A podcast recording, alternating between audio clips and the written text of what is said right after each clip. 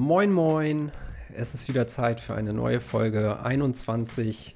Viele Blöcke sind seit dem letzten Interview vergangen und heute treffen wir uns hier zur Blockzeit 619350. Und ich bin auch dieses Mal natürlich wieder nicht alleine, denn bei mir ist der Friedemann Brenneis. Den kennen wahrscheinlich einige von euch von seinem Podcast Honigdachs. Ebenso schreibt Friedemann für den Blog Coinspondent, beziehungsweise er ist auch unter diesem Pseudonym unterwegs. Und ich freue mich sehr, dass du hier bist, Friedemann. Hallo, ja, freue mich auch. ich habe mir überlegt, als Anlass für diese Folge würde ich gerne einen Podcast nehmen, den ihr beim Honigdachs vor einiger Zeit aufgenommen habt. Und zwar war das Thema Bitcoin nervt. Über äh, ein paar von diesen Dingen äh, musste ich schmunzeln. Bei ein paar von den Themen, über die ihr da geredet habt, äh, habe ich mich selber wiedergefunden. Und bei ein paar Themen war ich nicht ganz so äh, auf deiner Seite, beziehungsweise war da mehr auf Stefans Seite. Das ist ja einer, einer deiner Co-Hosts. Und das fand ich, ist Grund genug, mich mal heute mit dir hinzusetzen und so ein paar der Sachen nochmal aufzugreifen, denn ähm, ich finde, dadurch, dass die Bitcoin-Szene so divers ist und es auch äh, viele Dinge gibt, die da mittlerweile vielleicht auch ideologisch mit in einen Topf reingeworfen werden, gibt es da viele Sachen, über die man diskutieren kann. Ähm, nichtsdestotrotz würde ich vorher noch mal kurz gerne dich bitten, dich vorzustellen. Magst du einfach ein paar Worte zu dir sagen?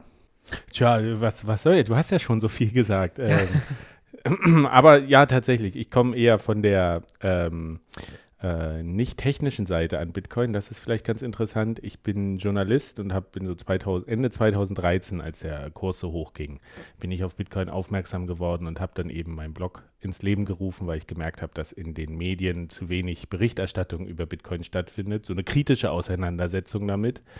Ähm, und jetzt sind die Jahre so ein bisschen ins Land gegangen und ich mache das immer noch. Und ich glaube, 2015 haben wir den Podcast Honigdachs ins Leben gerufen. Stefan Manuel und ich hier vom Leipziger Bitcoin-Stammtisch. Und ja, jetzt ähm, überlege ich so, was ich denn eigentlich, wie lange ich das noch machen will mit dem ganzen Bitcoin-Thema, weil das ist ja jetzt, jetzt gibt es ja wirklich schon viele Berichte, oftmals auch noch schlechte Berichte, muss man ehrlich sagen. Ähm, aber das System ist noch so wandelbar und bei Bitcoin passiert so viel. Aber noch ist mir nicht langweilig geworden. Aber es ist schon ganz schön viel, was man, was man so beobachten kann, beobachten sollte, machen müsste. Und aus diesem Kontext, damals diese, diese Folge Bitcoin nervt, die ist auch tatsächlich so, ist, ist, ist, ist, uns das so ein bisschen wie die Schuppen von den Augen gefallen, dass wir irgendwann gemerkt haben, so du bist nach einer gewissen Zeit bist du auch in so einem Tunnel drin von Bitcoin. Du mhm. akzeptierst so Sachen, hast so vorgefertigte Meinung und aber irgendwann kommst du auch an so einen Punkt, wo du sagst so, oh, irgendwie ich kann gerade nicht Twitter ertragen oder sowas oder weiß ich nicht, andere Leute oder was hier passiert mir. Ich habe gerade irgendwie so ein bisschen die Schnauze voll von dem Ganzen. Und dann sich aber mal zu überlegen, woran liegt denn das eigentlich? Ist das wirklich Bitcoin, was, was so nervig geworden ist? Sind das Leute? Sind das falsche Meinungen, die irgendwie kursieren? Ist das, sind das irgendwelche Scams, die mit Mega-Marketing irgendwie die Öffentlichkeit beeinflussen wollen? Ist das Hype?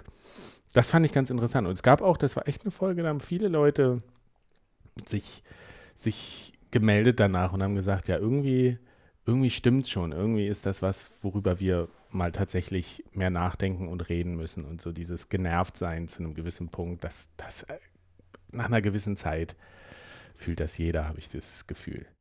Was ich mir halt gut vorstellen kann, ähm, also um mal auf diese ganzen kontroversen Themen zu kommen, ist, dass vieles davon ja auch daran liegt, dass Bitcoin einfach so ein mega diverses Thema ist. Ne? Und ähm, da, so kommen halt ganz viele Leute über ganz viele verschiedene äh, Winkel daran mit verschiedensten politischen Meinungen ähm, oder was auch immer. Und von daher, glaube ich, gibt es am Rande auch relativ viele Themen, die eben so kontrovers diskutiert werden können. Ich glaube, was aber alle Leute, die in diesem Space unterwegs sind, quasi im Kern zusammenhält, ist, dass sie, ähm, ich will jetzt nicht sagen, entgegen der Mainstream-Meinung äh, denken, aber schon bereit sind, Dinge kritischer zu hinterfragen und ähm, nicht einfach den allgemeingültigen Narrativ so anzuerkennen. Und ich glaube, da, da kommt es auch her, dass viele Leute da in diesem Bereich sehr diskussionsfreudig sind. Wie ist da so deine Einschätzung zu? Ja, dem, dem würde ich schon, ja, dem kann man zustimmen, würde ich sagen. Ich glaube, es ist auch, was wir bisher noch sehen, ist, dass es schon auch so eine gewisse kognitive Grenze gibt. So, du musst, glaube ich, ein gewisses äh, Niveau und diese Bereitschaft, sich mit komplexen Themen auseinanderzusetzen und auch die Fähigkeit, das muss man schon haben bei vielem, was so Bitcoin angeht. Also ansonsten prallst du an diesem gesamten Phänomen noch ja. so ein bisschen ab, weil das so das dich so überfordern kann. Das sehe ich auch noch persönlich als eine der größten Herausforderungen, irgendwie dieses Thema den Leuten leichter zugänglich zu machen, dass sie sagen können, okay, ich muss nicht alles bis ins Detail verstehen. Ich, ich komme ja selbst an meine Grenzen, wenn das um, um technische Details geht oder sowas. Da bin ich zum Beispiel froh, dass Stefan bei uns im Podcast sich sehr intensiv damit auseinandersetzt. Er ist ja auch Doktor der theoretischen Informatik und so. Also ich bin eher so ein geisteswissenschaftlicher Typ. Ähm, und deswegen, ja, was ich ganz interessant finde, ist dieser Punkt, das hatte ich mal über die Piraten gelesen. Ähm, das war ein sehr interessanter Artikel, warum die Piratenpartei gescheitert ist. Und da war eine Kernaussage, dass die Leute, die sich hauptsächlich in der Piratenpartei wiedergefunden und engagiert haben, alle auch aus einem naturwissenschaftlichen, mathematischen IT-Themenbereich stammen. Und das sind so, gerade Mathematik und IT sind Sachen, da gibt es an und aus, wahr und falsch, äh, eins und null. Und da gibt es wenig Raum für Kompromisse. Und in der Politik ist es aber so, man braucht, man muss immer den Kompromiss finden. Und das war so diese Aussage von dem Artikel, dass es deswegen bei den Piraten, die haben lieber gesagt, dann machen wir es nicht, als von unserer Maximalposition abzuweichen. Und ich glaube, so ein bisschen diese Tendenz auch wieder zu erkennen bei vielen, was in, in Bitcoin stattfindet, dass die Leute sagen so, äh, das ist die 1 und alles, es gibt nicht 0,5 so und 0 wollen wir nicht. Äh, äh, also so von der Haltung in Diskussionen reinzugehen. Klar muss man, ist, ist, werden so die, die BIPs oder sowas, die werden ja schon gut äh, diskutiert oder sowas. Was wir da jetzt auch sehen, ich glaube in letzter Zeit, wie ich das mitbekommen habe, gerade diese Taproot und ähm, diese neuen BIPs, die jetzt dieses Jahr gekommen sind, mhm. da gibt es ja schon eine sehr fundierte und auch gut geführte Auseinandersetzung. Also es gibt schon die Möglichkeit, sich fachlich irgendwie auseinanderzusetzen. Ähm, aber so diese ablehnende Haltung, die ist halt wirklich tatsächlich sehr stark an mancher Stelle. Ich finde, das ist aber auch tatsächlich gerade so das Spannende äh, an diesem Bereich. Und das hat mich, muss ich sagen, auch irgendwie anfangs sehr reingezogen. Also dass, dass es so ein Spannungsfeld zwischen toxischem Maximalismus und dann eben doch einem Konsens ist, der am Ende gefunden werden muss, um das Ganze voranzubringen. Was ich sagen würde, selbst wenn es in manchen Diskussionen zu Themen auch äh, heiß hergeht und, äh, und sich vielleicht auch Leute da in dem Bereich durchaus auch mal nicht grün sind, ähm, muss ich sagen, dass es relativ viel faktenbasiert ist. Leute diskutieren auf Basis von auch fundierten äh, Meinungen. Und am Ende ist das auch diese No-Bullshit-Attitüde, die, äh, die in diesem Space ist. Ne? Du hast es eben gerade auch schon gesagt. Also, äh, wenn, wenn da jemand ankommt und eine unfundierte Meinung anbringt, dann wird er auch recht schnell recht hart angegangen. Und ähm, das muss nicht allen schmecken. Nichtsdestotrotz führt das, finde ich, am Ende immer dazu, dass Leute ihre Meinung auch mit Fakten unterlegen müssen. Und äh, das, das gefällt mir an diesen Diskussionen, die ich da nachverfolge, immer sehr gut.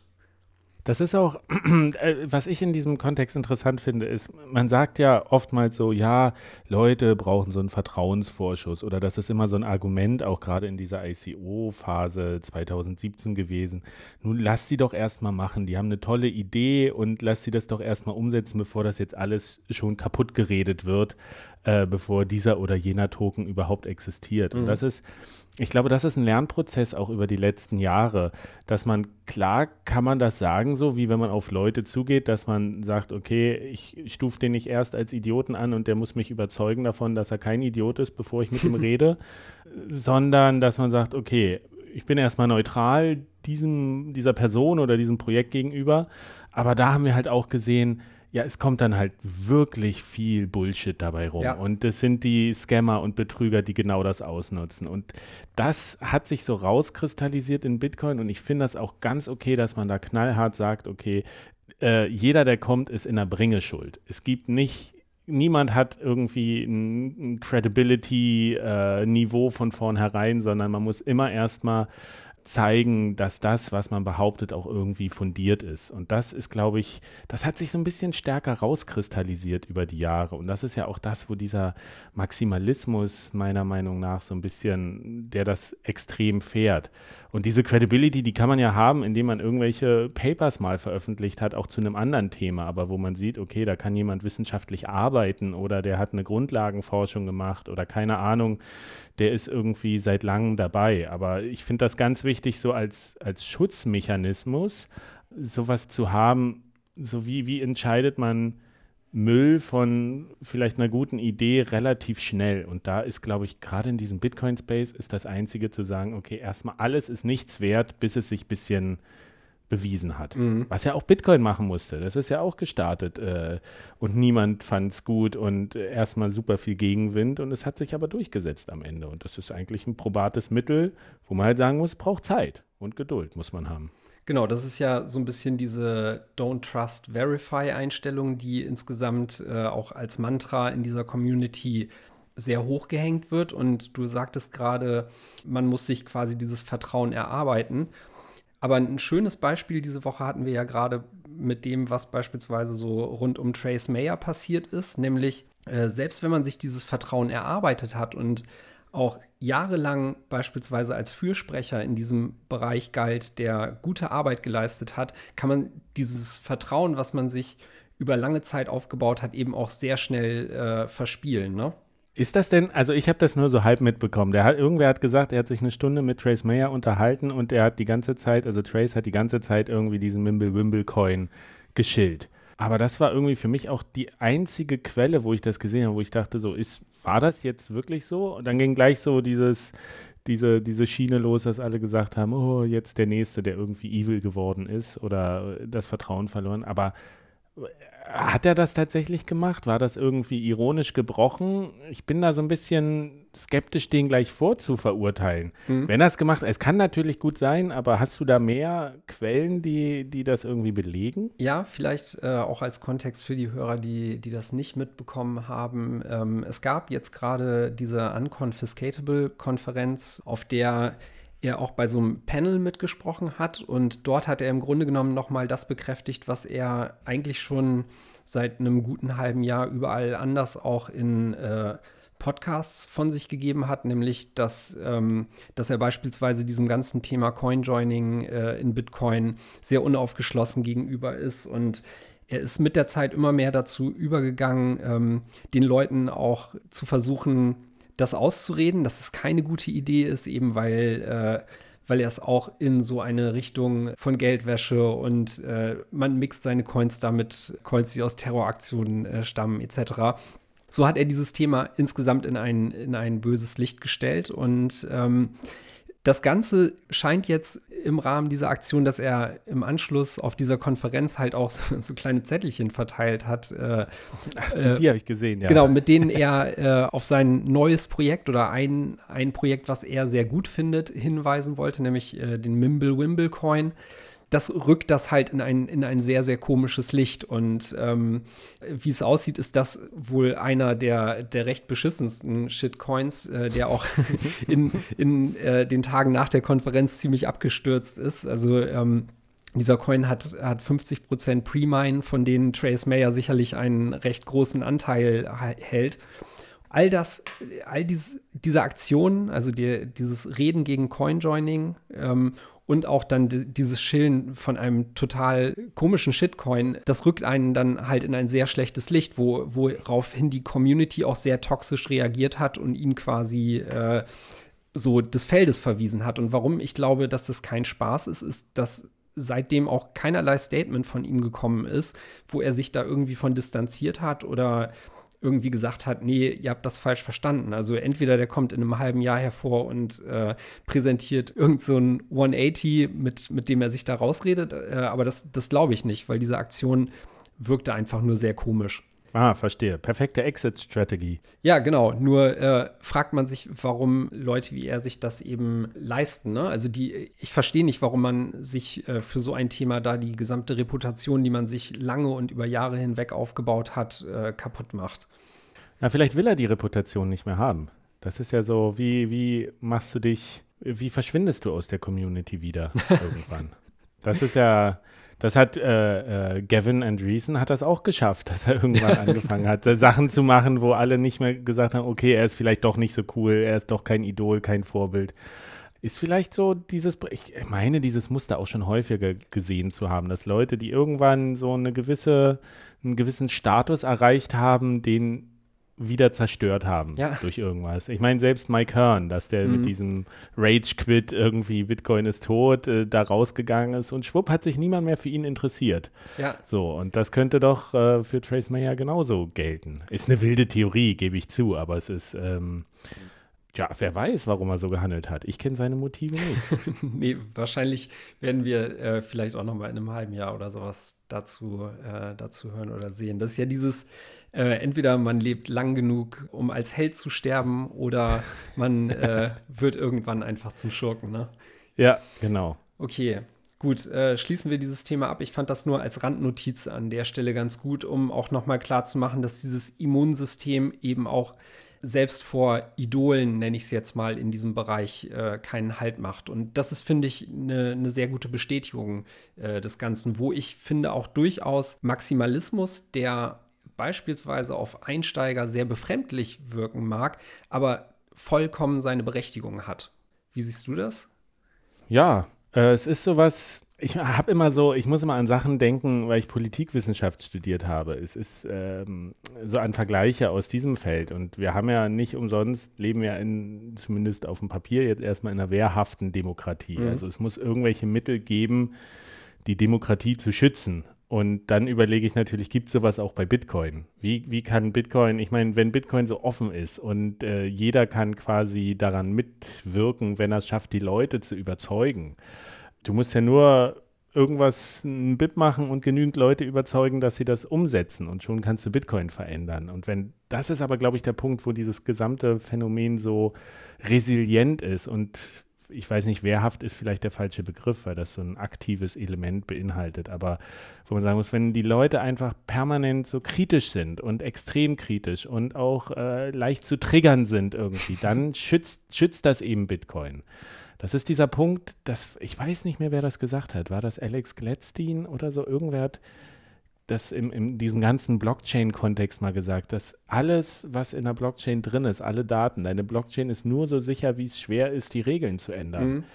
Und das ist eben bei Bitcoin so, dadurch, dass alle so auch teilweise aggressiv sind, ist das super schwer, die Regeln zu ändern. Und das macht Bitcoin eben sicher am Ende. Das ja. ist so dieser, dieser, ich finde ja generell, dass der Aspekt des sozialen Konsens noch viel zu wenig thematisiert wird. Es gibt ja zig Papers und alles über den Nakamoto-Konsens und wie man anderen Konsens herstellen kann und äh, 1000 verschiedene Coins und Blockchains, die sich mit irgendwelchen neuen Konsensformaten auseinandersetzen. Aber dass am Ende wie, wie wichtig und relevant dieser soziale Konsens ist, ähm, das wird noch selten irgendwo tatsächlich mal ausreichend diskutiert. Da habe ich, ich habe neulich einen interessanten Blogbeitrag dazu gelesen bei Frank Brown, der ist ja auch äh, Kryptoanarchist und so, und der hat auch gesagt, dass es, wir haben dieses, dieses ähm, Tool der Fork bei, bei Bitcoin und so. Wenn sich die Leute einfach nicht einig werden,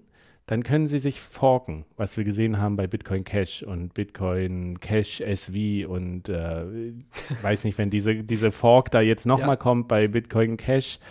Was er dazu geschrieben hat, was ich sehr clever fand, ist, dass er gesagt hat, aber das Ding ist, diese Fork, die, die stellt irgendwie, die, die trennt die Lage, aber die hilft in keinster Weise irgendwie einen sozialen Konsens zu finden. Der Streit geht danach genauso weiter. Das, ja. das sehen wir auch, dass Bitcoin und Bitcoin Cash sind immer noch irgendwie Lager, die sich aufeinander einhacken und gegeneinander sind und so. Und das finde ich eigentlich äh, auch, auch, was mich so reizt, mich mit Bitcoin äh, zu beschäftigen, ist, dass dieser am Ende ist es was menschengemachtes Bitcoin. Bitcoin ohne Menschen, lass die Technologie so genial sein, lass das Geld sein, wenn das keiner nutzt, wenn das keiner pflegt, wenn sich keiner dafür einsetzt, dann ist das nichts wert. Ja. Und am Ende geht es immer um die Menschen. Und das ist aber noch so, das wird bei diesem ganzen Bitcoin-Aspekt immer so ausgeblendet bisher. Das ist auch ein guter Punkt, der, finde ich, in der öffentlichen Wahrnehmung so gar nicht erstmal präsent ist, weil am Ende gibt es ja nicht eine Gruppe von Leuten, die da Dinge entscheiden können, sondern das muss sich eben über diesen, wie du es beschreibst, sozialen Konsens erstmal ausrollen. Ähm, also nehmen wir mal jetzt an, äh, jemand, jemand möchte beispielsweise dieses 21 Millionen äh, Hardcap irgendwie angreifen und äh, da was dran ändern. Zum Beispiel hatte Peter Todd ja neulich auch gerade wieder diese Diskussion rund um brauchen wir nicht eine, doch irgendwie eine Art von Inflationsrate, um äh, das Netzwerk auch dauerhaft äh, sicher zu machen, etc. Darauf will ich jetzt aber gar nicht ein. Das nur als Beispiel. Und klar könnte sich jetzt jemand hinsetzen, das implementieren, aber das ist ja gar nicht der schwierige Teil, sondern der schwierige Teil ist ja, dass dann auch Leute gefunden werden müssen, die diese Chain weitermeinen mit den Änderungen, Leute gefunden werden müssen, die diese ähm, Software auf ihren Nodes betreiben und somit quasi sich diesem Konsens anschließen. Und von daher ist das eben ein sehr resilientes System, bei dem alle Checkboxen der Spieltheorie für alle teilnehmenden Parteien Sinn machen müssen. Sonst kommt es eben halt nicht zu diesem Konsens, sondern zu eben äh, einem, wie von dir beschriebenen Fork. Genau, und das ist so, deswegen ist auch noch so ein interessanter Vergleich, den ich aus der Politikwissenschaft immer rüberziehe für Bitcoin. Es ist mikropolitisch so interessant, weil es auch so dieses System der Gewaltenverschränkung gibt. Dass man, dass wir ja gesehen haben, die Miner können nicht einfach bestimmen, äh, eine Protokolländerung, weil sie dann die User verlieren. Und die mhm. User können, haben irgendwie Macht und die Entwickler haben Macht, aber niemand ist so der, die ultimative Partei, die da irgendwie bestimmen kann. Und das ist so, ähm, gerade in diesem Aspekt, ich habe gestern erst äh, auf Twitter oder was vorgestern hatte ich diesen Artikel von Coindesk, da, die haben über IOTA geschrieben. Hm ähm, dass das Netzwerk immer noch down ist und sowas. Und dann gab es eine kleine Diskussion, hat jemand, irgendjemand hat dann drunter geschrieben, ja, aber wenn die das Problem mit der Dezentralität hinkriegen, guckt euch doch mal das Potenzial an, das ist gigantisch. Mhm. Und man so sagt so, ja, das Problem mit der Dezentralität, das ist so, ja, das ist jetzt nicht so eine Entscheidung, welche Snacks kaufe ich heute Abend oder sowas, äh, sondern das ist eben genau das Problem. Und bei Bitcoin ist das super komplex gelöst mit dieser mikropolitischen Aufteilung äh, mit Minern und mit Entwicklern und mit Firmen und mit Usern, die sich gegenseitig blockieren können. Und dann hast du noch dieses aggressive Klima. Und das ist eigentlich das, was diese Dezentralität überhaupt erst ansatzweise, falls wir sie überhaupt haben, also es ich glaube, ja, Dezentralität ist immer so ein, so, ein, so ein perfekter Status, von dem jedes System wieder wegtendiert. Hm. Aber das kann so einigermaßen in diese Richtung gedrückt werden, wo wir sehen bei IOTA, oh ja, nee, wir haben jetzt den Koordinator abgeschaltet, mhm. Bums, weg ist es. Oder die Nodes laufen alle auf Amazon-Servern oder so, äh, die zwölf Nodes, die es gibt, oder naja.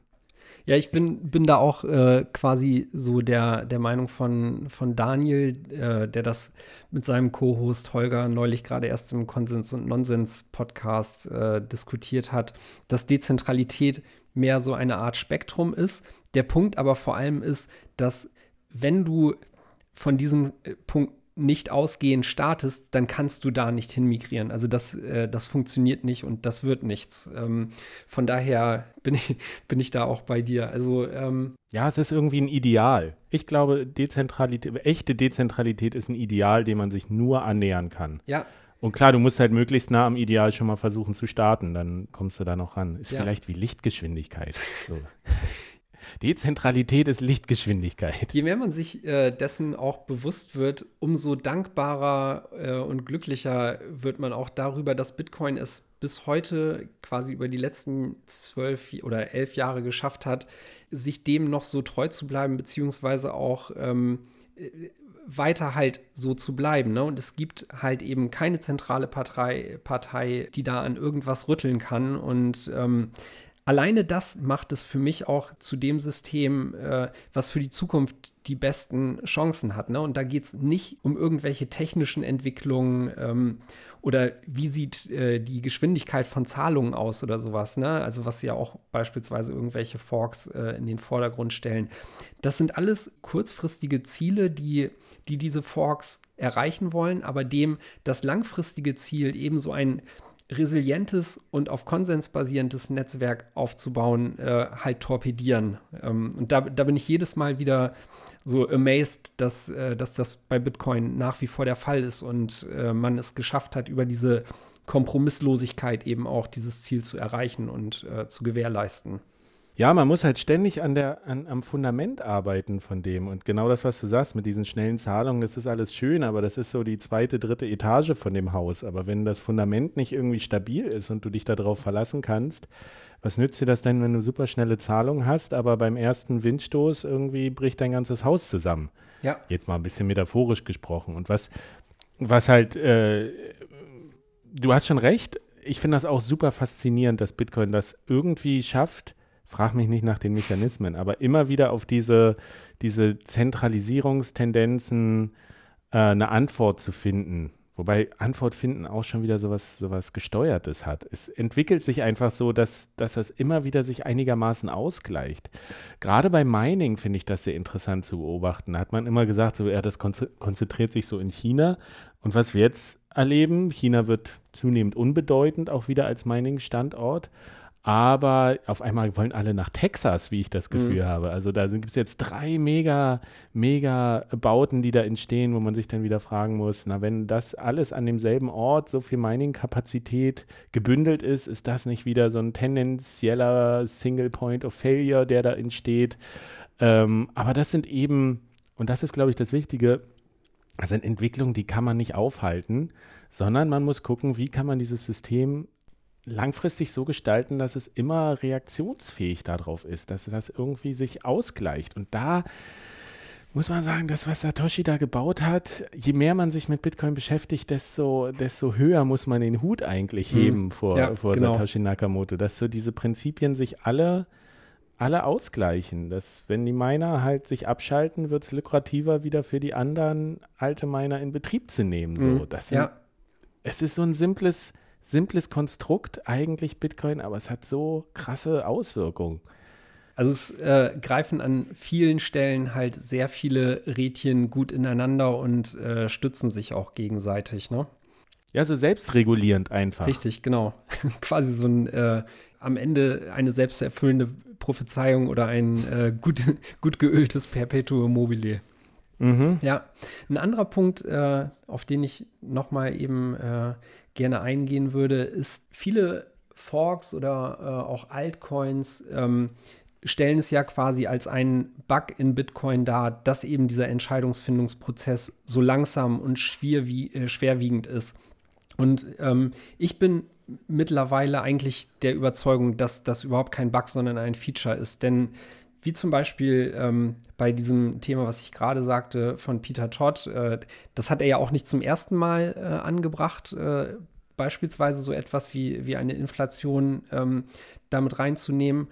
Und diese Themen werden ja auch nicht diskutiert und dann einfach verworfen, sondern ähm, was sich als Thema hält, das kommt ja auch quasi so im Jahresturnus immer mal wieder hoch. Und äh, mhm. es gibt halt viele Dinge, bei denen müssen wir uns auch eingestehen, da wissen wir die Lösung noch nicht. Ne? Also ich meine, in, in der Technikwelt sind jetzt irgendwie elf Jahre, die das läuft, schon eine vergleichsweise lange Zeit. Nichtsdestotrotz mit beispielsweise diesem Zeitrahmen bis 2140, wo der letzte Bitcoin dann gemeint sein wird, das ist noch eine verdammt lange Zeit. Und äh, viele von den Dingen, die, die aufkommen, können wir einfach gar nicht so richtig beantworten aktuell. Ne? Also wie, wie sieht dieses System beispielsweise in zehn Jahren nach den nächsten zwei Halvings aus und so. Und von daher finde ich auch diesen Ansatz gut, da nicht kurzfristig irgendwelche Kompromisse einzugehen, sondern Probleme dann eben zu lösen, wenn sie vor der Tür stehen. Wie siehst du das? Ich finde, ich, Äh, auf jeden Fall, ich stimme dir dazu. Äh, das, was du gesagt hast, hat mich auch gerade total erinnert an äh, tatsächlich einen Tweet, den du, weiß ich gar nicht, was steht hier, am 19. Januar. Ich habe den immer noch offen bei mir, weil, ich den, weil ich den so gut Oha. fand und noch irgendwo unterbringen will. Den hast du zitiert, was aus dem Spiegel hier. Juncker Ach, 1999 ja, zur mhm. Euro-Einführung. Ja. Wir beschließen etwas, stellen das dann in den Raum und warten einige Zeit ab, was passiert. Wenn es dann kein großes Geschrei gibt und keine Aufstände, weil die meisten gar nicht begreifen, was da beschlossen wurde, dann machen wir weiter, Schritt für Schritt, bis es kein Zurück mehr gibt. das ist so, ja, aber das ist, die anderen machen das genauso. Mhm. Bei Bitcoin ist es bloß transparenter, dass man sagt so, ja. naja, wir wissen, wir wissen halt gerade nicht, wie sich das auswirkt. Wir haben nicht auf alles Antworten, aber wir wissen, dass es so ist und wir lernen mit dieser Unsicherheit umzugehen und vielleicht auch, indem wir diese Themen immer wieder äh, auf, den, auf den Tisch holen. Was ich, glaube ich, wichtig finde bei Bitcoin ist, diese Unterscheidung zu machen, wenn ich mit anderen Leuten über Bitcoin rede, wird das immer so als äh, Produkt wahrgenommen. Mhm. So, Bitcoin ist ja noch nicht fertig, das kann man noch nicht einsetzen. Ähm, von dieser Denkweise muss man sich, glaube ich, verabschieden, weil Bitcoin wird nie fertig sein. Ja. Das ist einfach, Bitcoin sehe ich eher als Prozess. Und es ist dieser beständige Prozess, du hast irgendwelche Probleme und Probleme werden immer wieder auftauchen. Das ist einfach die, die, die Rahmenbedingungen verändern sich ja auch. Was wir jetzt hier, politische Rahmenbedingungen, äh, jetzt haben wir eine Krankheit, eine, eine Pandemie vielleicht bald. Das, das sind immer, äh, oder, oder die Technik verändert sich. Was passiert, wenn auf einmal alle Miner in Texas sitzen? Du musst immer eine Antwort finden auf das Problem. Und ich glaube, da ist Bitcoin sehr gut da drin geworden in den letzten elf Jahren. Einfach so dieses Work in Progress, immer die dringendsten Probleme anzugehen und gleichzeitig aber auch so zu sagen, naja, das ist jetzt ein Problem, das können wir hinten anschieben. Aber okay, wir haben schon mal drüber gesprochen, wir haben das auf dem Schirm. Äh, das ist ja genauso mit der Block-Size-Debatte, dass man sagt, müssen wir die Blöcke erhöhen? Vielleicht jetzt gerade nicht, weil es gerade funktioniert, aber dass man das in fünf bis zehn Jahren oder keine Ahnung wann nochmal ernsthaft diese Möglichkeit durchgehen muss, das schließen wir ja nicht aus. Oder mhm. dass man die Anzahl an Coins erhöht. Das ist, ähm, aber das ist auch so, ich finde das so faszinierend, weil da ist Bitcoin beispiellos an dieser Stelle, dass man gleichzeitig so definitive Aussagen treffen muss, wie das wird nicht geändert, die aber gleichzeitig nicht definitiv sein dürfen auf einer gewissen Art. In irgendeinem Podcast habe ich mal gehört, Bitcoin erfordert Quantendenken. Du musst gleichzeitig denken, dass etwas, akzeptieren, dass etwas so ist und dass es auch gleichzeitig nicht so ist. Mhm. Äh, und das finde ich ganz oft wieder, dass man, dass man je nachdem, von welcher Perspektive man guckt, äh, man bestimmte Fragen zu Bitcoin gegensätzlich beantworten kann. Und das aber zu akzeptieren, ist Teil dieses Lernprozesses von Bitcoin. Ich glaube, das ist auch was, was viele Leute am Anfang abschreckt. Dass der eine sagt Bitcoin äh, hier A, der andere sagt nee, Bitcoin B und beide haben Recht und auch Unrecht. Irgendwie. Ich kann das, kann das äh, aus eigener Erfahrung auch total bestätigen, dass ähm, diese Auseinandersetzung äh, mit Bitcoin ähm, mich auch persönlich auf ganz, äh, bei ganz vielen Meinungen hat um 180 Grad drehen lassen. Ne? Also ähm, nicht nur, nicht nur die Auseinandersetzung mit Bitcoin, sondern auch die, ähm, diese Diskussionen in dem Space so mitzuverfolgen und eben halt auch immer wieder durch die Fakten oder Begründungen auf, der, äh, auf den jeweiligen Seiten zu sehen und zu hinterfragen, das wirkt quasi wie so ein Katalysator fürs eigene Denken. Ne? Und ich muss sagen, die letzten zwei Jahre waren, waren was das angeht, für mich äh, wirklich so eine Phase, wo ich rückblickend es sehr genossen habe, äh, wie, wie man sich intellektuell challengen und auch weiterentwickeln kann. Das stimmt. Und was, glaube ich, auch so ein Punkt war, warum wir zu dieser Bitcoin-Nervt-Folge gekommen sind, dass man aber irgendwann A, vielleicht so ein bisschen müde wird, sich mit äh, gegenteiligen Meinungen auseinanderzusetzen, auch weil viele einfach so anstrengend bullshittig sind. Mhm. Das aber eigentlich das Bereicherndste ist. Ich weiß noch in meinen ersten Jahren, wo ich mich mit Bitcoin beschäftigt habe, zum, zum Bitcoin-Stammtisch zu gehen und mir einfach anzuhören, was andere Leute von Bitcoin halten und darüber denken und so eine Frage mitzubringen und dann im Nachgang das auf mich wirken zu lassen und mir da eine Meinung draus zu bilden, das fand ich extrem bereichernd. Mhm. Das habe ich jetzt auch auf Konferenzen oder sowas und vielleicht auch mal jemand, der eine ganz, ganz konträre Meinung hat oder mehr sich mit Ökonomie oder Geldpolitik auskannte als ich. Und das ist was, was so ein natürlicher Prozess ist, dass je länger du dich damit beschäftigst, denkst du irgendwann, ich habe das verstanden. Ich, ich muss mich damit nicht mehr auseinandersetzen. Ich hake das ab und dann verschließt man sich so neuen oder vielleicht auch mal herausfordernden, fundierten Meinungen.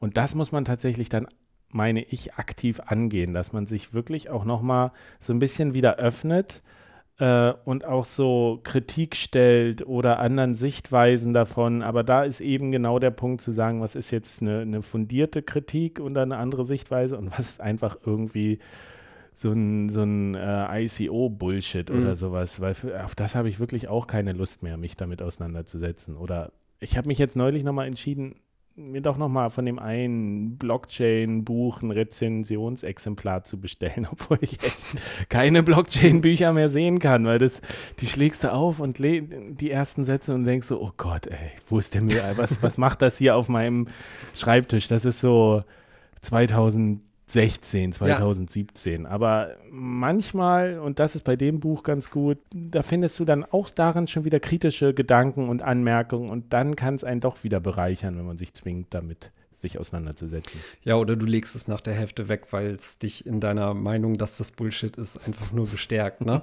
Aber also ich finde, ähm, da sind, sind, ist ein Punkt drin, wo, wo auch zwei Sachen zum Ausdruck kommen. Ne? Ähm, wenn solche Themen mit reinwandern, dann gibt es zwei Möglichkeiten. Entweder das Ganze hat so viel Fundament, dass es über die Zeit diese Diskussion sich hält und immer wieder aufkommt und so langsam mit in diesen Prozess der Konsensfindung äh, quasi rein diffundiert und vielleicht auch mehr Anhänger findet. Oder das Ganze äh, stößt zum gefühlt tausendsten Mal auf taube Ohren und wird einfach mit diesem Toximalismus als Abwehrreaktion ähm, begrüßt. Und äh, ich glaube, ähm, was es halt schwierig macht, ist für, für Einsteiger das nachzuvollziehen, weil die haben halt eben all diesen Kontext der letzten Jahre nicht, können, können einzelne Themen nicht einordnen und Natürlich gibt es da Dinge bei, die im ersten Moment vielleicht logisch und wie gute Ideen äh, klingen, aber wenn man, wenn man sich das dann im Detail anguckt, kann es einfach nicht funktionieren, eben weil, weil es eine der Parteien beispielsweise außen vor lässt und so dieser Konsens nicht gefunden werden kann. Spürst du äh, in den Diskussionen mit Einsteigern oft das äh, Bedürfnis danach, solche Themen dann auch direkt abzuwehren äh, und die quasi wegzumimen? Oder äh, das wäre jetzt meine Einste Einschätzung für dich, dass du, dass du dich drum bemühst, das äh, denen auch gerne zum zehnten Mal zu erklären und äh, klar warum das keine gute Idee ist. Hängt vielleicht auch von der Tagslaune ab, würde ich sagen. Und wie oft ich das machen muss. Klar, was so ein bisschen fehlt nach elf Jahren, was ich ja auch bei uns im Podcast bemängelt habe, ist, dass es, es fehlt noch an richtig guten Einsteigermaterial, an dem, wo man sagen kann, das ist eigentlich der Wissensstand, den wir erarbeitet haben nach elf Jahren, wo man nicht mehr in die Tiefe oder wo man Sachen nicht mehr in Frage stellen muss. Also das haben, am Anfang war es ja zum Beispiel so, ich habe das beobachtet im, im, Journalismus mit den Medien. Am Anfang die ersten Bitcoin-Artikel 2013, da musste man alles erklären von Bitcoin. Später war es dann so, dann wurden gewisse Sachen schon mal vorausgesetzt. Da musste man nicht mehr Bitcoin erklären, mhm. dann wurde irgendwie die, die Blockchain erklärt. Und mittlerweile ist das so, dass man selbst bei, wenn, wenn irgendwo die Blockchain auftaucht, machst du einen kleinen Absatz, ja, das ist hier dieses Kassenbuch, ermöglicht unter anderem das digitale Geld Bitcoin. Das ist so dieser kollektive Lernprozess, wo man sagen kann, so das, was man als Grundwissen voraussetzen kann, dass das Niveau steigt so ein bisschen in diesem Konzept, äh, in diesem Bereich. Aber das fehlt mir bei Bitcoin. Ich glaube, wir könnten da noch viel weiter sein. Und deswegen hm, schaffen es, glaube ich, auch so Scammy-Projekte immer noch mit den einfachsten Sachen ähm, Leute zu überzeugen, wo man sagt, so, oh, das haben wir doch 2015 wussten wir schon, dass das nicht funktioniert. Und 2017 die Projekte, die das aufgekocht haben, haben auch nicht funktioniert. Und jetzt kommen aber Leute, die finden immer noch Leute, die sie damit überzeugen können, dass das doch eine gute Idee ist. Also ja. ich glaube, das ist ein wichtiger Punkt und das ist auch das, woran ich gerade so ein bisschen arbeite, vielleicht eine Ressource zu schaffen, wo die Leute mal so einen aktuellen Wissensstand haben, wo sie nicht die letzten elf Jahre aufarbeiten müssen, um so zu dem Wissensstand zu kommen, wo wir jetzt sind. So mhm. In den Medien heißt das, glaube ich, was wir wissen und was, was nicht. Immer in den Artikeln, wenn irgendwas Aktuelles passiert, was wir bisher wissen und was noch nicht. Und ich glaube, sowas fehlt für Bitcoin, dass man sagen kann, okay, wir wissen, wir wissen heute 99,9 Prozent oder eigentlich alle Coins außer Bitcoin sind irrelevant. Ja. Und davon könnte man jetzt erstmal ausgehen. Und wenn das zum Beispiel so ein Wissen ist, dass man, dass man sagt, äh, okay, äh, es gibt nicht nur Bitcoin, sondern der Rest, der was behauptet, mit Bitcoin zu machen, den, den kann man erstmal ignorieren, bevor der irgendwie, Stichwort Bringschuld, bewiesen hat, dass er irgendeinen Anwendungszweck hat oder so. Ähm, dann hätten wir zum Beispiel schon viel erreicht. Und ich glaube, da gibt es viele Sachen, so, wo man, wo man einfach dieses Grundwissen stark erhöhen muss dass man das auch nicht ständig wieder erklären muss von vorne. Ja, es würde auch extrem helfen, quasi Neuankömmlingen äh, oder Neuankömmlinge davor zu bewahren, die gleichen Fehler, äh, wie wir sie halt auch gemacht haben, äh, nochmal wieder zu machen. Ne? Wo du gerade das, genau. äh, dieses Beispiel mit, äh, mit anderen Coins hattest. Ich habe diese Woche auf Twitter gerade so ein Bild gesehen von einem Messestand ähm, von Dentacoin, dem, ah, dem Bitcoin, für, Bitcoin Zahnärzte. für Zahnärzte. ja, Ideen, oh, die, es die ähm, noch gibt. Im ersten Moment wie eine gute Idee scheinen ähm, und so weiter. ja, ich meine, woher haben die das Geld, um so einen Messestand und da zwölf Leute hinzustellen und so? Also Zahnärzte. Ja. haben halt nicht viel Zeit zu recherchieren. Das ist der Punkt. Und ich glaube, das ist das, wo wir in der Community auch ein bisschen vielleicht noch unsere Verantwortung sehen müssen. Was in letzter Zeit, also diese Müdigkeit, dass die Leute müde werden, das zu erklären, das ist ganz natürlich und das kann ich verstehen, dass man irgendwie äh, auch keinen Bock mehr hat äh, nach einer gewissen Zeit. Aber das ist so ein bisschen die Verantwortung. Wir haben A, irgendwie diese, diesen, diese kognitiven Voraussetzungen, dass wir Bitcoin zumindest in Teilen verstehen können.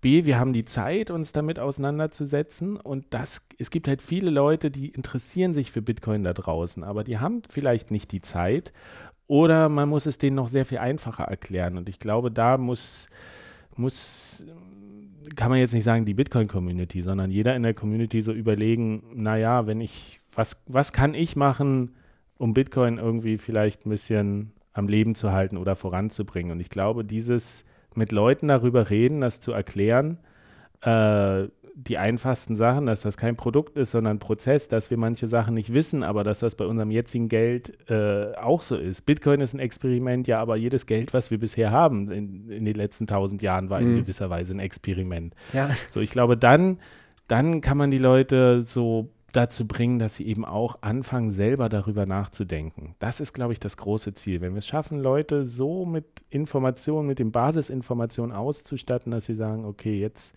traue ich mir zu, mir eine fundierte Meinung selber zu bilden, dann haben wir viel erreicht. Ist äh, tatsächlich auch immer so das, was ich oder wo ich mittlerweile anfange, äh, Leute dafür empfänglich zu machen, nämlich äh, sich mit dem Geldsystem, wie es aktuell funktioniert, auseinanderzusetzen und nicht direkt bei Bitcoin zu starten, weil wenn man anfängt, das Geldsystem zu verstehen und auch merkt, dass das kein Fundament ist, was so fest ist, wie man immer geglaubt hat, ähm, dann wird man empfänglicher für die, für die Alternativen. Und Leute, die, die sagen, Bitcoin hat doch gar keinen Wert oder äh, sie verstehen nicht, wie das funktioniert, die bitte ich immer einfach darum, mir doch bitte den Euro zu erklären, wie das funktioniert und wo der Wert herkommt. Und äh, wenn Leute dann ins Grübeln geraten, ähm, werden sie eben vielleicht auch für die, für die anderen Themen empfänglicher. Nichtsdestotrotz, ich wollte noch auf einen anderen Punkt äh, hinaus. Du sprachst eben davon, dass wir unsere Hausaufgaben auch in dem machen müssen, äh, das Leuten zu erklären oder ihre Fragen zu beantworten. Und ich finde, du hast äh, neben dem, was man insgesamt auch persönlich da leisten kann, hast du beispielsweise in deiner Rolle als Journalist da ja auch äh, eine spannende Rolle. Ich würde gern darauf hinaus, ähm, wie siehst du so insgesamt im Bereich Journalismus dieses Thema ankommen, ähm, jetzt auch in Bezug darauf, dass man meistens ja sehr negative Berichte über Bitcoin liest, die vor allem auch daher kommen, dass dieses ähm, Verständnis gar nicht so da ist. Ähm, siehst du da, dass sich Dinge ändern, dass äh, auch in dem Bereich fundamental Dinge verstanden werden und so, dass, dass wir über einen längeren Zeitraum da auch zu einer besseren Berichterstattung kommen oder fühlst du da den Zug fast schon abgefahren und äh, die Leute immer nur, wenn sich Preisschwankungen ergeben, sich mit diesem Thema beschäftigen? Also richtig viel, ich glaube, es gibt nicht sehr viele Journalisten, die sich die Zeit nehmen, sich richtig mit Bitcoin auseinanderzusetzen, weil das eben auch ein super komplexes Thema ist. Ich meine, ich beschäftige mich damit jetzt seit sechs Jahren oder so.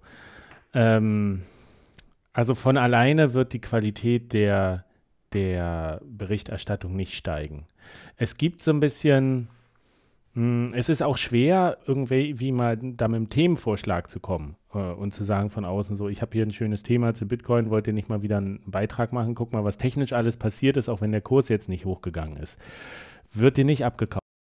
Das ist, das ist, es gibt so ein paar systemische Probleme im Journalismus, warum dieses Thema da nicht auftaucht. Und das ist die Frage, ob man diese überhaupt ändern kann. Also zum Beispiel, dass die Leute wenig Zeit haben zu recherchieren. Ich glaube, am Ende, und das ist das Wichtige, dass die Journalisten auch nur Menschen sind.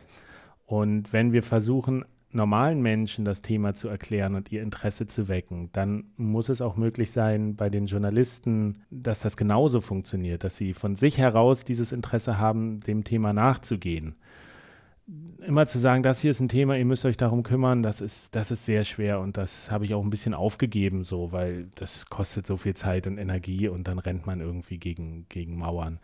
Ich denke, wenn der Kurs wieder steigt, wird es wieder eine enorme Berichterstattung geben, die wahrscheinlich auch nicht sonderlich gut ist. Also ich denke, entweder wenn das All-Time-High überschritten wird oder wenn der Kurs in sehr kurzer Zeit sehr, sehr krass steigt. Also weiß ich nicht, vielleicht 2000 Dollar oder 3000 mhm. am Tag, dann wird vielleicht wieder diese Medienhysterie losbrechen. Es gibt einige Medien und einige Journalisten, die sich da gut auskennen mittlerweile, die auch mal was bringen, aber es braucht, also das ist halt das Problem. Auch die Journalisten, die müssen schnellen Zugang finden zu einer Quelle, wo, wo sie sagen, das ist der aktuelle Stand von Bitcoin das kann man außen vor lassen, das wissen wir, das wissen wir nicht oder so. Ja, ich glaube, das Problem ist auch so ein bisschen inhärent darin liegend, dass eben auf wenigen Zeilen oder meinetwegen auch einer ganzen Seite wenig Platz für Differenzierung ist. Ne? Und wie man in dieser Diskussion hier jetzt schon gesehen hat, äh, selbst wenn wir uns relativ einig waren bei den meisten Punkten, ähm, dann ist das eben halt ein Spannungsfeld, in dem äh, da die verschiedenen Themen agieren. Und da ist in, in Zeiten des heutigen Journalismus wahrscheinlich wenig Platz dafür da. Na plus, wenn es so ist, wie du sagst, dass, dass man eigentlich den Leuten erstmal sagen muss, na, um Bitcoin zu verstehen, beschäftige dich erstmal mit unserem jetzigen Geldsystem. Wie soll man das in einem Artikel machen? Ja. Das Problem des Geldsystems und dann noch Bitcoin erklären, das ist, äh, äh, wenn du dann noch irgendwie Quantendenken brauchst, weil manche Sachen gleichzeitig so sind und nicht so sind, ist das eine extreme Herausforderung ich glaube, das Wichtige ist einfach, das immer runterzubrechen und nicht so versuchen, Bitcoin als Ganzes zu erklären, sondern sich einzelne Aspekte raussuchen in diesem Gesamtkonzept. Aber das ist, bei Bitcoin kommst du so schnell vom Hundertsten ins Tausendste. und ein äh, Punkt, eine ja. Frage macht, wenn du die beantwortet hast, sind drei neue da. Also das ist eben auch dieses systemische Problem am, am Journalismus. Ich glaube tatsächlich, die Leute man muss den Leuten so das Material bereitstellen, dass sie selber sich damit beschäftigen können. Und dann hat man vielleicht den größten Effekt. Ja, ich glaube, anders wird es auch nicht funktionieren und anders äh, funktioniert ein Lernen oder äh, in diesem Bereich aufgeschlossen werden auch nicht. Ne? Also ich habe es mittlerweile auch aufgegeben, Leuten dieses Thema fast schon hysterisch verkaufen zu wollen, einfach weil es mich so begeistert. Und ähm, das bringt nichts. Also man, man wird Leute nicht, nicht durch Enthusiasmus, den man selber in diesem Bereich hat, überzeugen können ähm, oder auch einzelne Argumente, die man darlegt, weil sie, äh, wie du es ja auch sagst, immer nur ein, einen ganz, ganz kleinen Punkt in, in der eigentlich großen Fragestellung treffen, den die Leute haben. Und ich, ich glaube, ähm, das ist halt wahnsinnig schwierig, dieses diverse Themenfeld mal eben schnell irgendwie auch in einer Dreiviertelstunde runtergebrochen äh, darzulegen und jemandem alle Fragen zu, äh, zu erklären. Also ja schwierig. Dafür, dafür muss man halt wissen, was das Problem des, des jeweils Einzelnen ist. Ja. was er am liebsten ge ge gelöst hätte. Wenn er sagt, ich bin mit dem Finanzsystem, so wie es ist, total zufrieden, dann kann man sich da noch, noch so schöne Argumentationskette zusammenlegen, warum Bitcoin besser ist. Mhm. Wird man nicht so erreichen. Wenn jemand sagt, ich will hier schnell reich werden oder sowas, ist es klar, kann man mit Bitcoin irgendwie sagen, ja, guck dir das mal an oder sowas. Aber es ist so, es ist so vielfältig und herausfordernd, die Leute halt abzuholen mhm. irgendwie und sie dann mitzunehmen. Das ist, da gibt es 1100 verschiedene Ausgangspositionen. Du hast vorhin ähm, gesagt, dass Bitcoin, äh, da sprachen wir über die Änderungen und so, äh, auch so ein bisschen abhängig von den, von den Rahmenbedingungen ist. Und ich fand einen ganz guten Punkt daran auch, dass eigentlich mit eins der Ziele, so wie ich Bitcoin verstehe, durchaus auch ist, uns von Rahmenbedingungen unabhängiger zu machen. Ne? Also wirklich ähm, etwas zu, zu machen, was man heutzutage auch gar nicht mehr oft sieht, nämlich Dinge grundsätzlich in Frage zu stellen und eine Alternative äh, zu präsentieren. Das ist was, was ich daran eben halt auch total wertschätze, dass, ähm, dass so etwas hier seinen Platz findet und jetzt nicht an einer bestehenden Lösung rumgepatcht wird und hier nochmal ein Klebeband und da nochmal rangetackert, so, äh, sondern Bitcoin ist halt als Alternative angetreten und funktioniert auch nicht so, dass es das bestehende System einreißt, sondern es läuft quasi nebenher und gibt jedem die Chance, einfach da auch Stück für Stück hinüber zu setteln. Und ähm, von daher sehe ich das auch als sehr, sehr friedliche Lösung an, ähm, das so zu versuchen. Ne? Und ähm, die, die Rahmenbedingungen, von denen wir uns hier unabhängiger machen, sind dann halt vor allem ähm, im Finanzsystem zu suchen. Und so wie das aktuelle Finanzsystem funktioniert, drängt es jeden, der sich halt nicht mit, mit den Outside-Optionen wie Bitcoin beschäftigt, immer mehr in eine Richtung, die ihm eigentlich auch gar nicht recht sein kann. Und von daher äh, finde ich es total wichtig, Bitcoin als Alternative zu haben, weil es auch das System als Ganzes so ein bisschen in Check hält. Genau, es ist, es ist eine Art von Watchdog, genau. ähm, die, die Funktion. Und ich finde das am Anfang, in den ersten Jahren, wurde Bitcoin in der Öffentlichkeit oder in der Presse, in den Medien auch immer so beschrieben, so als, Form von Kampfansage. Bitcoin ist angetreten, um den Euro und den Dollar wegzumachen. So, alle werden mit Bitcoin bezahlen. So, wurde vielleicht auch von der Community ein bisschen so nach außen getragen, aber letztlich stimmt das ja nicht so richtig, weil eigentlich ist es, es ist einfach da und die Kernaussage ist, naja, macht doch dieses alte bestehende Finanzsystem weiter. Wenn ihr das so gut hinbekommt, dass Bitcoin unnötig und überflüssig ist, na dann ist es halt so. Dann wird Bitcoin wieder verschwinden. Aber wenn ihr das nicht hinbekommt, durch irgendeine Krise oder durch Inflation oder durch äh, extreme Aushöhlung von Privatsphäre und so, dann, äh, dann ist eben diese Alternative da, die Druck macht. Und das ist so, da ist Bitcoin eben auch so ein ganz spannender Gradmesser, der sagt, okay, klar, es ist, es ist auch technologisch, also das ist ja kein Geheimnis, dass selbst die Banker sagen, mit dem System, was sie jetzt haben, ist man technisch einfach oben angekommen. Das kann man nicht mehr, da kannst du nicht mehr einen Spoiler dran bauen oder das noch beschleunigen. Das ist, das müsste man irgendwie nochmal neu um, umsetteln. Und das ist so ein bisschen, ich glaube, diese Bruchstelle der Digitalisierung, die die einfach jetzt diesen Lebensbereich oder diesen gesellschaftlichen Bereich Geld erreicht hat. Ähm, ich meine, die E-Mail war auch nicht nur einfach ein digitaler Brief, sondern es hat, es hat die Gesellschaft und die Zusammenarbeit und unseren Alltag verändert. Und das ist ja auch dieses Phänomen mit Bitcoin, dass einfach die Digitalisierung neue Antworten erfordert auf teilweise bestehende Probleme, aber unter veränderten Bedingungen. Und deswegen bin ich halt auch ja von Anfang an so zuversichtlich und optimistisch dass, gewesen, dass Bitcoin echt ein Thema ist, womit ich mich langfristig auseinandersetzen kann, äh, was mich auch langfristig interessiert, weil wir genau an dieser Bruchstelle sind der Digitalisierung und das ein Bitcoin ist ein Format, das ist nicht, das bricht mit so vielen Erwartungen und Erfahrungen, die wir haben, aber wahrscheinlich ist das einfach notwendig. In letzter Zeit hatte ich ganz oft den Gedanken, wenn ich über Aspekte davon nachgedacht habe, dass selbst wenn man das aktuell vielleicht noch nicht so sieht, es aber sich irgendwie beispielsweise in zehn Jahren oder sowas dieser Gedanke einstellen wird, dass man das alles hätte kommen sehen müssen. Also dass Bitcoin quasi unausweichlich ist. Ne? Also für, für mich ist das aktuell im Denken tatsächlich so, das wird sich einfach ausrollen. Das eine ist ähm, quasi die, die Dinge, die unausweichlich sind im Sinne von, wir kommen mit dem alten System nicht weiter. Und das andere ist, die Cracks im alten System werden so offensichtlich, dass der Punkt, der zur Adoption von Bitcoin am allermeisten beitragen wird, nicht neue Features oder sowas in Bitcoin sind, sondern dass die Leute aus dem alten System raus wollen, eben weil es ihnen über Inflation, Negativzinsen etc. keine andere Option mehr lässt. Siehst du diesen Punkt äh, oder würdest du dem zustimmen, dass sich Bitcoin auch für dich als unausweichlich anfühlt? Also unausweichlich würde ich auf jeden Fall unterschreiben. Allerdings mit der Einschränkung, also dass irgendwann sowas wie ein digitales, rein digitales Geld fürs Internet kommen würde, das wissen wir ja auch, das wussten, haben ja schon die Ökonomen vorgesehen, äh, Friedman und so. Es gibt ja dieses berühmte Video, wo er 1999 irgendwie so ein E-Cash sagt. Das ist eigentlich, da braucht man nicht viel Fantasie, um diese Entwicklung vorherzusehen. Dass das jetzt genau dieses Bitcoin ist, äh, das wusste er natürlich nicht, den Namen kannte er nicht, aber es ist schon, es ist schon relativ nah dran an dieser Vision.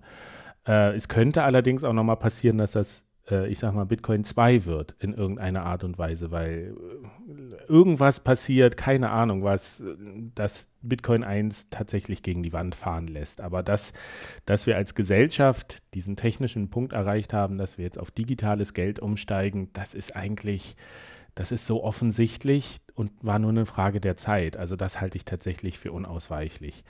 Ähm, dass das System, was wir jetzt haben, ich sag mal so ein bisschen äh, Flapp äh, durchrostet und vielleicht so die Leute langfristig umsteigen werden, ist eines der größten, der größte Vorteil von Bitcoin. Ja. Also man sagt ja auch gerne, die Zeit spielt für Bitcoin. Mhm, ja. Das ist, die Leute gewöhnen sich daran, ah, jetzt erstmal, dass es Bitcoin gibt. Geld ist immer mit Vertrauen verbunden äh, und die Leute sind sehr kritisch. Und Bitcoin gibt es jetzt seit elf Jahren. Das ist immer noch jung, aber so alle haben schon mal davon gehört und wenn sie hören, okay, das ist immer noch da, hm, vielleicht beschäftige ich mich trotzdem nur damit. Vor in den ersten Jahren war das so super experimentell. Äh, das ist ein Punkt, der, wo, wo die Zeit auf jeden Fall für Bitcoin spielt und das andere sind eben diese politischen Rahmenbedingungen, dass die Welt immer im Wandel ist. Ähm, das ist, steht auch außer Frage. Und dann aber eine, eine Lösung, wenn es dann eine Lösung gibt, die die für die Zukunft gebaut ist und nicht auf den, nur auf den Erfahrungen der Vergangenheit äh, basiert oder immer wieder gepatcht wurde, dann ist das eigentlich auch, muss, müssen wir da nicht drüber reden, dass das was ist, wenn sich diese Zug äh, also in Hinblick auf die Zukunft gebaute äh, Variante existiert und die sich einigermaßen bewährt, dann ist das echt nur eine Frage der Zeit. Und das ist eben dieser Punkt, auch mit diesem Gedanken, dass Bitcoin eher ein Prozess ist und sich ständig wandelt und anpasst.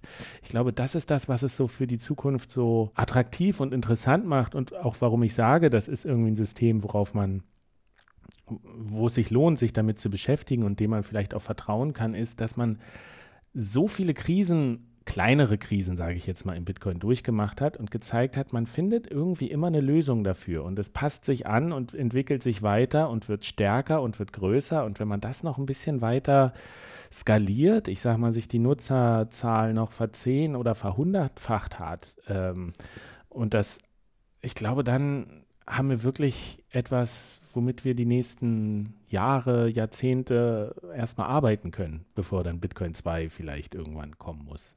Jetzt machst du zum Ende nochmal mit diesem Hinweis ein Thema auf, auf das wir jetzt wahrscheinlich keine Zeit mehr haben einzugehen. Nichtsdestotrotz. Ähm, Meinst du Bitcoin 2 oder ja, was? Ja, genau.